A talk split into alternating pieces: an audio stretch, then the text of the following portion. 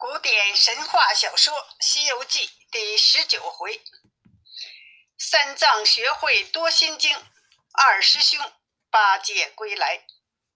上集我们说到，悟空追着猪怪，一直追到了一座高山上。猪怪烧了红光，现出原形，钻入洞里，取出一柄九尺钉耙来。悟空大喝一声：“猪怪！”你是哪里的妖精？怎么知道俺老孙的名号？你有什么本事？老老实实的供来，饶你性命。这猪怪就说出了他的来历。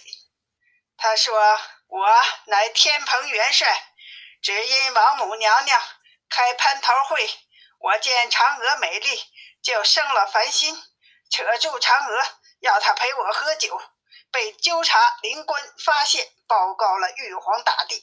多亏太白金星说情，改了重刑，被打了两千锤，皮开肉绽，被贬出天庭。我因有罪，错投了猪胎，才变成了这个样子。悟空一听，哈哈哈！原来你是天蓬水神下界呀，难怪知道俺老孙名号。猪怪说。你这弼马温，当年闯祸不知连来了多少，今日又来此，欺负人，不要无礼，吃我一钉棒！悟空就和猪怪打了起来，一个金箍棒，一个拿着九齿钉棒，一个是大圣临凡世，一个是元帅降天涯，打来打去。乱喧哗，不分胜负，胳膊麻，一直从天黑打到天亮。猪怪败下阵来，又化作一阵狂风，回到洞里，把门关了。悟空在洞外等了好一阵，也不见动静，心想：恐怕师傅等得急了，也该回去看看了。抬头一看，洞门石壁上写着“云栈洞”三个字。就记住这山洞的名字。等我回去见了师傅，再来捉你也不晚。就一个筋斗上了云头，回了高老庄。再说三丈，与那高老庄的几个老者在谈古论今，一夜也没睡觉，正在犯嘀咕。只见悟空出现在天井里，他整整衣服。收了铁棒，上前叫道：“师傅，我来了！”吓得另外几个老人连忙下跪，说道：“受累了，受累了。”三藏问悟空：“你去了一夜，那妖精在哪里呢？”悟空说：“师傅，那妖不是凡间山里的怪兽，他是天蓬元帅下凡，只因投错了胎。”嘴脸像一个野猪模样，还挺聪明，叫猪刚烈，是俺老孙从后宅子里一直追到山上，变成一束光，钻到洞里不出来了。我先给师傅报个信儿，再回去捉他。那高老太公还是苦苦恳求悟空捉了他。悟空说。好生照料我师傅，俺老孙去也。说完，一个跟头就无影无踪了。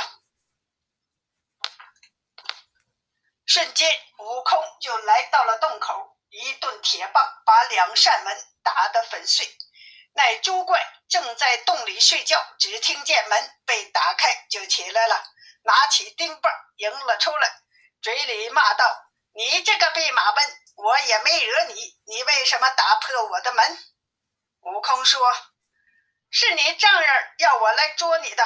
我本是保护东土大唐三藏法师去西天取经，路过高老庄借宿，你丈人请我救他女儿，才来的。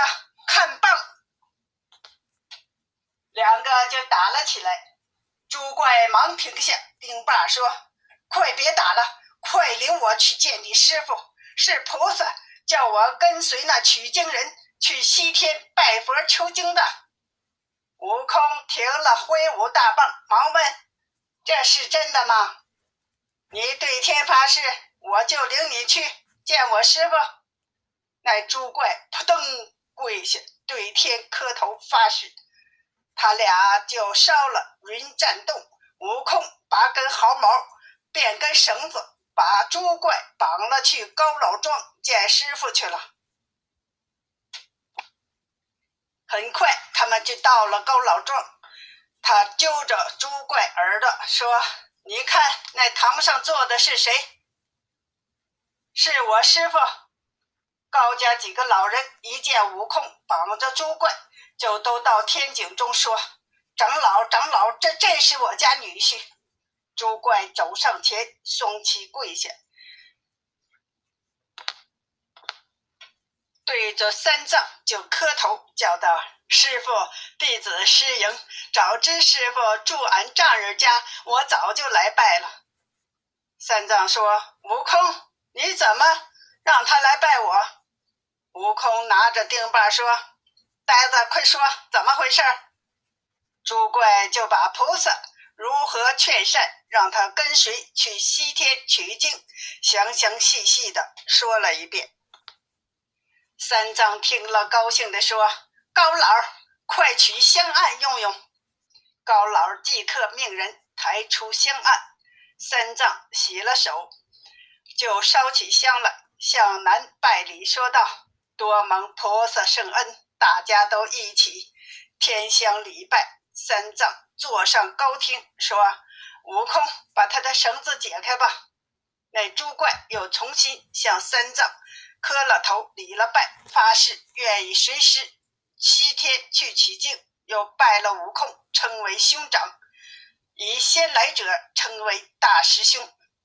三藏说：“既愿随我归善果做徒弟，我就给你起个法名。”猪怪忙说：“菩萨已经摸顶受戒，有了法名，我叫猪武能。”三藏高兴地说：“好。”好，你大师兄叫悟空，你叫武能，其实也是我法门中的叫法。武能说：“师傅，我是受了菩萨的戒，断了五荤三宴的，在我丈人家也是吃素的。今日见了师傅，我就开个斋吧。”三藏说：“不行，不行，你既断了五荤三宴，我给你取个别名。”叫八戒吧，吾能高高兴兴地说：“谨遵师命。”因此，吾能又叫做八戒。高老太公见这女婿改邪归正，有了师傅，更是高兴万分，就命家童安排宴席，酬谢唐僧。他们吃了素酒，二师兄高举换盏。素斋完毕，高老太公拿出二百两碎金银，奉给三位长老途中费用，又将三件棉布衫送上。三藏说：“我们是行脚僧，欲装化饭，逢处求灾，怎敢受用金银财锦？”悟空上前抓了一把，送给高才。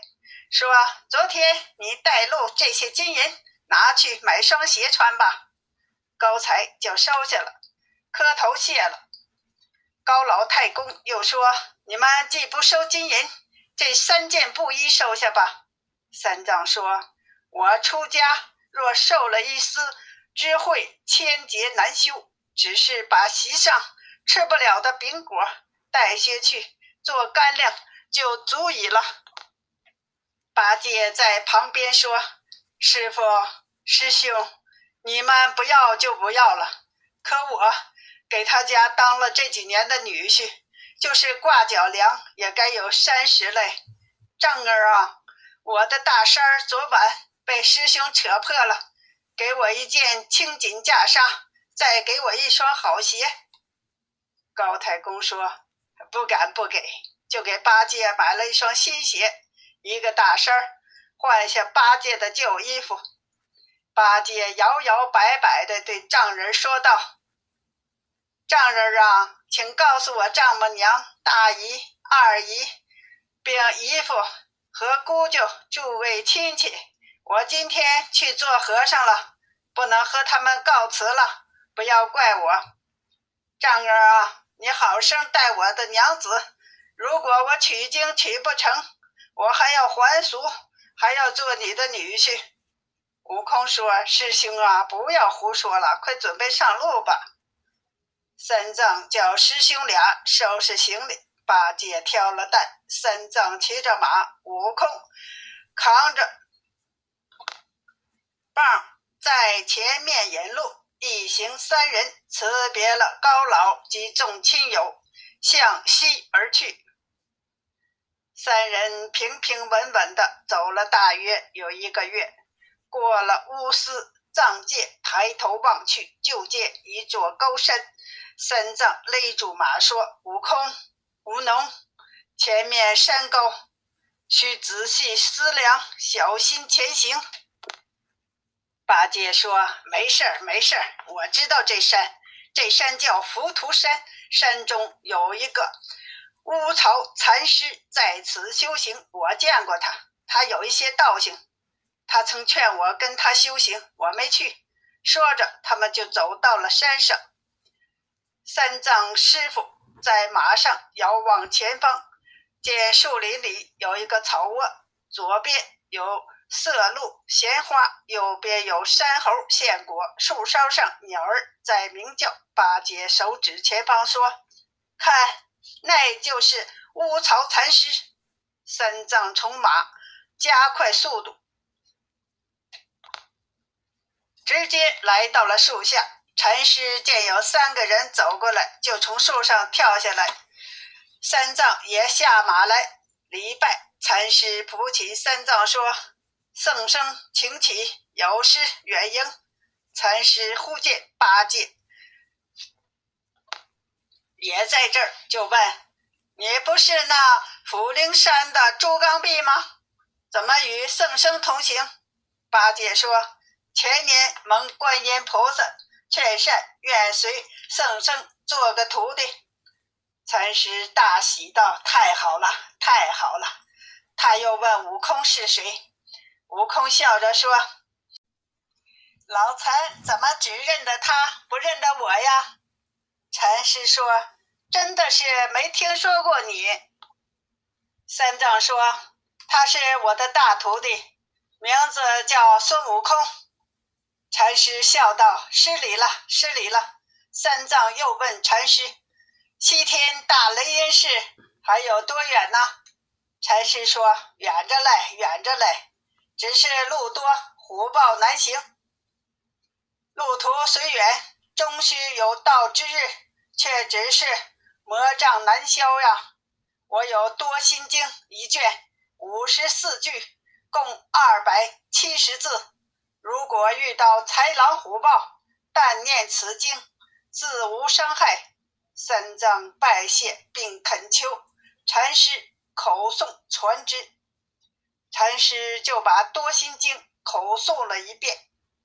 三藏真不愧是大唐法师，听了一遍就记住了。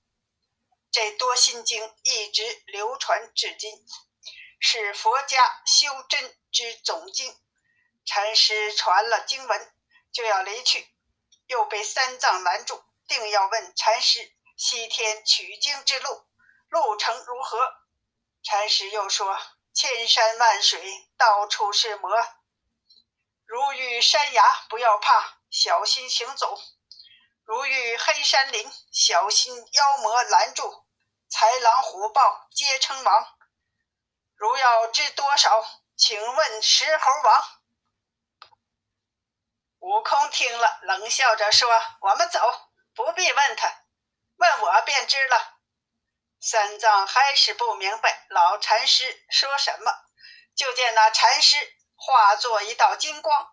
直上乌巢而去，三藏忙向上上拜，被悟空拦住，用金箍棒向上打去。只见莲花生万朵，祥雾护千层。悟空既有翻江倒海之力，也没有留住乌巢的玉缕祥光。三藏见了，忙扯住悟空说：“这样一个菩萨，你要倒他老巢怎么的？”悟空说：“他骂了我们兄弟两个就走了。”三藏说：“他讲的是是西天要经过的路，怎么是骂你呢？”悟空说：“他骂野猪挑担子，多年老石猴，是骂俺老孙。”八戒说：“师兄息怒息怒，这禅师也是知道过去未来之事的，饶了他吧。”悟空见莲花降雾进那曹边，只好请师傅上马，一起下山往西而去。欲知后来，请听下集。